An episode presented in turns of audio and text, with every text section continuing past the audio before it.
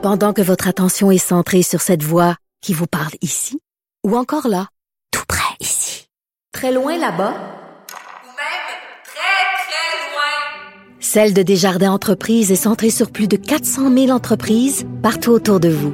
Depuis plus de 120 ans, nos équipes dédiées accompagnent les entrepreneurs d'ici à chaque étape pour qu'ils puissent rester centrés sur ce qui compte, la croissance de leur entreprise.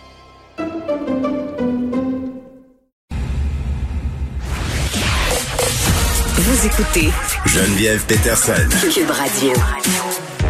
Bon, on se demandait qu'est-ce qu'on fait avec le mouvement euh, complotiste qui s'empare du Québec en ce moment, mais pas juste ici, là, c'est un phénomène qu'on peut constater partout dans le monde, une espèce de montée des théories du complot, de plus en plus de personnes qui adhèrent à ces théories-là, qui remettent en question.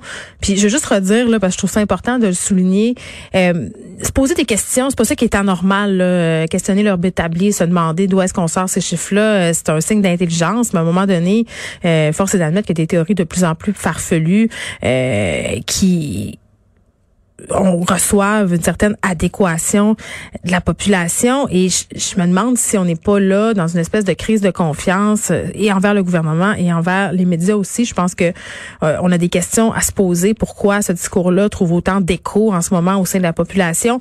J'en parle avec Victor Enriquez qui est expert en gestion de crise et relations publiques. Monsieur Enriquez, bonjour. Bonjour Geneviève, comment allez-vous? Écoutez, ça va bien, mais je dois vous avouer que je suis inquiète, Monsieur Enriquez, parce que habituellement, je regarde, tu sais, les, théories du complot, ça date pas d'hier, là, hein? On en a eu, on en aura toujours.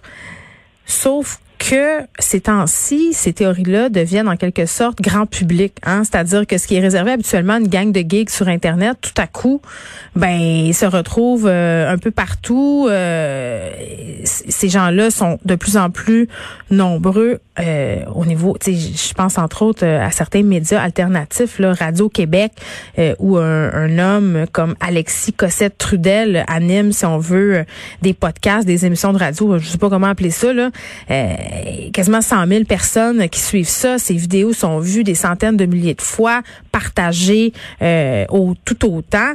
Je me dis, est-ce qu'on a un problème de communication? Monsieur Enriquez, vous qui êtes un expert en la matière au niveau du gouvernement et des médias, des institutions en général, pourquoi on n'est plus capable de parler à une certaine tranche de la population? Où cette tranche-là ne croit plus, croit plus le gouvernement? On a une surcharge de communication à la base. Vous savez, euh, toutes les grandes révolutions ont amené à des besoins de s'adapter. Et la dernière grande révolution, c'est Internet. Et elle nous amène à nous adapter aujourd'hui parce que mm. à travers Internet, on a les réseaux sociaux et à travers les réseaux sociaux est née cette façon, euh, cette capacité pour des gens de communiquer à de très grandes masses d'une façon extrêmement simple. Avant, ces gens-là, les complotistes, prenaient beaucoup de temps avant de pouvoir euh, répartir, disons, répandre leur théorie. Aujourd'hui, elles se répandent comme une traînée de poudre. Alors, je pense qu'il y a une question d'accès à l'information, à la communication qui est beaucoup plus facile. Je pense que oui, pour le gouvernement. Vous savez, je, je reviens à chaque fois qu'on s'en parle, je vous le répète, mais c'est tellement important. On n'a jamais vécu ce qu'on vit aujourd'hui. Et plus le temps passe, plus les gens ont peur, plus les gens cherchent à comprendre, et plus ils cherchent à comprendre, plus mm. ils adhèrent à des théories farfelues dans certains cas, mais qui, qui semblent s'expliquer. Et c'est là où le gouvernement a vraiment une responsabilité de clarté dans sa communication. Je pense que, euh, vous savez, on l'a, vu récemment, M. Legault parle d'une espèce de désengagement des Québécois.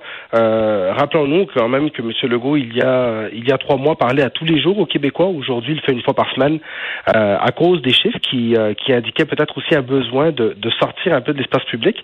Mais je pense que vous allez voir tranquillement un retour des communications régulières parce que la meilleure façon contre les, théories complotistes, c'est de donner le plus d'informations possible, crédibles et transparentes aux gens. Donc de revenir peut-être euh, faire des points de presse de façon plus régulière, puis il est question aussi d'une adresse à la nation euh, très bientôt, peut-être même demain à l'ouverture de l'Assemblée nationale. Ça, ce serait une occasion en or pour M. Legault, si on veut, de remettre en quelque sorte les pendules à l'heure, parce qu'on a eu cette manifestation en fin de semaine à Montréal, plus de 10 000 personnes.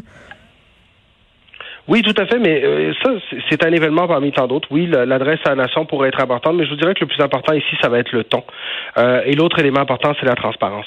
Euh, vous savez, pendant euh, pendant la première vague de la pandémie, on nous a dit beaucoup de choses. On connaissait peu ce virus-là. Mm. On le connaît aujourd'hui beaucoup mieux. Je pense que ce serait le temps de faire une, une mise à jour sur ce qu'on connaît de ce virus-là. On a besoin d'informations, on a besoin d'intervenants qui nous informent le mieux possible, et on a besoin aussi d'un premier ministre qui va nous continuer à nous transmettre cette information-là de façon claire et crédible. Alors, je pense que l'adresse à la nation est une première opportunité intéressante, mais je pense que ça va prendre beaucoup plus que ça. Je pense que ça va surtout prendre un, gouvernement qui, en mode va nous donner le plus de mise à jour possible sur ce que l'on sait de ce virus-là. Ça fait maintenant euh, près de six mois qu'on vit avec ça et les gens se posent de plus en plus de questions, ce qui est normal. Ben oui, puis c'est intéressant ce que vous dites, Monsieur Enriquez, notamment au niveau euh, de l'information qui change, parce que euh, comme stratégie de com, évidemment, euh, faire une, en quelque sorte une mise à niveau de ce qu'on sait sur le virus, effectivement, ça pourrait être une bonne chose, parce que je pense que, en tout cas, pour avoir vu plusieurs vidéos là, complotistes circuler, le fait qu'on, notamment, si je pense au port du masque, mettons, on a eu des informations entre guillemets contradictoires. Là, à un moment donné, on nous disait, ouais, ça nous protège pas vraiment. L'impression disait, mais portez-le quand même. Euh, alors que tout ce qu'on faisait, en fait, c'est qu'on faisait, euh, on, démontrait une certaine transparence au niveau du gouvernement. Là, on vous disait, on le sait pas, maintenant on en sait plus, voici ce qu'il faut faire. Donc ça, ça a pu aussi jeter de l'huile sur le feu parce qu'on peut euh, remettre en question justement les informations qui nous ont été transmises puisque ayant l'air contradictoires. Tout à fait. Tout à fait. C'est là aussi la plus grande difficulté d'un virus qu'on connaît pas. Je vous ramène un autre exemple très très récent. c'est le nez qui coule chez les enfants. Euh, il y a deux mois, on nous disait que les enfants étaient très peu porteurs, très peu propagateurs. On nous dit maintenant que si un enfant a un nez qui coule, il faut qu'il reste à la maison 24 heures, passe le questionnaire, puis peut-être même se fasse tester. Mm. Euh, ce serait juste bien de nous expliquer pourquoi. Moi, je suis un parent d'un jeune enfant d'un an et demi. Je vous avoue qu'il a le nez qui coule à peu près depuis la naissance. Alors, euh, vous savez, les, les, enfants sont des porteurs de bactéries, donc il faut faire très attention à eux. Il faut mm. faire très attention aussi à ce qu'on dit sur eux. Donc ça, c'est juste un exemple de comment est-ce qu'un gouvernement peut, par la transparence et la multiplication de l'information, avoir donné l'occasion aux aux, complotistes de, euh, de justement se, se, frayer dans des brèches qui existent en termes d'infos. Ou est-ce qu'on joue sur le timing de l'info, on joue un peu sur la méconnaissance du public mm. pour s'infiltrer là-dedans et, donner de l'information au public qui est erronée. Mais Monsieur Enriquez, est-ce qu'on est dans une crise de confiance, vous pensez véritablement, ou est-ce qu'on n'est pas en train d'amplifier euh, en en parlant allègrement dans les médias. Puis je sais que c'est un peu ironique parce qu'on est en train de s'en parler en ce moment, mais on est en train d'amplifier finalement euh, la pensée ou les actions d'une minorité. Ben, je me suis posé la même question que vous, puis vous savez, je, comprends tout à fait la, la, la position des médias aussi. Hein. Euh, les médias ont, ont cet objectif d'informer de, façon très transparente. Je pense que ce qui est important, c'est à chaque fois qu'on informe sur une situation de complotisme, par exemple, qui prend une place importante, c'est de toujours amener la véritable information en, en balancier de cette information-là. Je donne un exemple, un, article du Journal de Montréal sur une jeune maman à Sainte-Justine. Dans le même article, le journaliste a mis la position du docteur Quash, qui est une, personne extrêmement crédible dans le domaine, mm-hmm. et qui a expliqué bon la situation avec l'enfant et tout ça, et qui donne des explications scientifiquement très crédibles. Donc à partir du moment où est-ce qu'on crée un balancier, euh, je pense que loin de nous l'idée de penser qu'on pourra complètement se défaire de toute couverture des complotistes, mais il faut tout le temps s'assurer, par exemple, que lorsqu'on couvre une situation de complotiste ou lorsqu'on couvre une information qui est fausse, on doit s'assurer d'amener immédiatement la véritable information, parce que sinon, oui, on partage la propagation d'une fausse information. Oui, oui, puis vous faites référence à cette vidéo euh, d'une dame qui s'est présentée à Sainte-Justine avec son bébé. Euh, pour ceux qui l'ont pas vu, là, cette mère-là affirme qu'elle et son bébé euh, dans la vidéo seront transférés dans une zone pour patients positifs à la COVID-19 parce qu'elle aurait refusé un test de dépistage au, au Justine. Euh, et là, depuis ce temps-là, la vidéo est vraiment abondamment relayée euh, dans les cercles complotisme. Et vraiment, ça fait boule de neige, ça donne de l'eau au moulin et c'est un peu ça qu'on ne veut pas qu'il arrive. Mais c'est ça, comme média, on est toujours tenté de se poser la question, est-ce qu'on donne plus de visibilité en parlant de ces contenus-là, en les diffusant, en les propageant?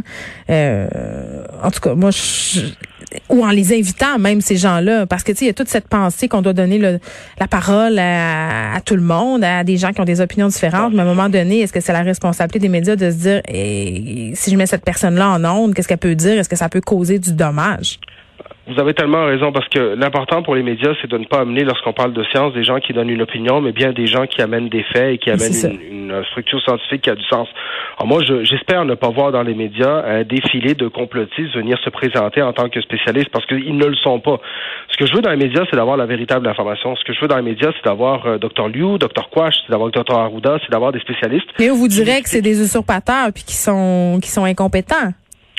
Ben, vous savez, euh, je, je, pense qu'ultimement, c'est ça que les réseaux sociaux amènent. Hein. Les gens aujourd'hui, ce qu'ils disaient en face de leur frigo tout seul, aujourd'hui, peuvent l'amener à avoir une visibilité globale. Mais à la base, il faut quand même se rappeler qu'il y a une majorité de la population qui est celle que le gouvernement veut protéger, qui est celle qui suit les règles, qui est celle qui accepte les tests lorsqu'ils en ont besoin, qui est celle qui fait les efforts nécessaires pour éviter que cette pandémie-là nous afflige.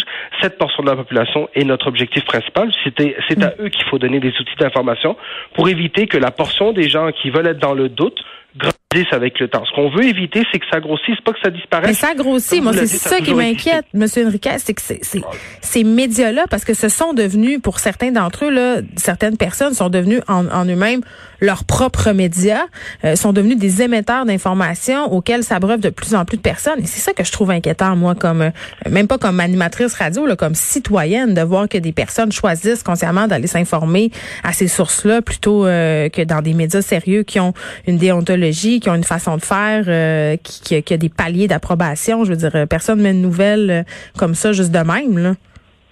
Ben, c'est extrêmement inquiétant. C'est extrêmement inquiétant, je suis d'accord avec vous. Mais il y a des façons de remédier à ça. Puis j'ai entre autres l'exemple, le gouvernement a récemment donné des contrats de publicité à des agences, à des agences au Québec. Il y a un gros plan de communication qui est supposé être en préparation. Je m'attends à le voir. Et c'est là où justement le gouvernement, ce que je veux, c'est qu'il réagisse. Ce que j'attends, c'est qu'il réagisse immédiatement en augmentant la quantité d'informations crédibles. C'est un balancier tout ça, vous savez. La nature a horreur du vide. Moins il va y avoir d'informations, plus les complotistes vont pouvoir prendre de la place, plus les fausses informations vont prendre leur place, plus il y aura d'informations crédibles et moins ils vont prendre de place. Donc oui, je suis d'accord avec vous. Ils ont augmenté la quantité de gens qui les écoutent. Il faut le prendre en considération. Mm-hmm. Mais la seule façon de lutter contre la désinformation, c'est l'information. Maintenant, euh, rappelons-nous qu'au sud de nos frontières, nous avons quand même un président qui a été élu en, grande partie sur la désinformation. Donc, ce n'est pas nouveau, mais il faut continuer, euh, continuer à lutter contre ça. Et le gouvernement doit utiliser la transparence pour ça. Victor Enriquez, merci. Victor, euh, qui est expert en gestion de crise et relations publiques.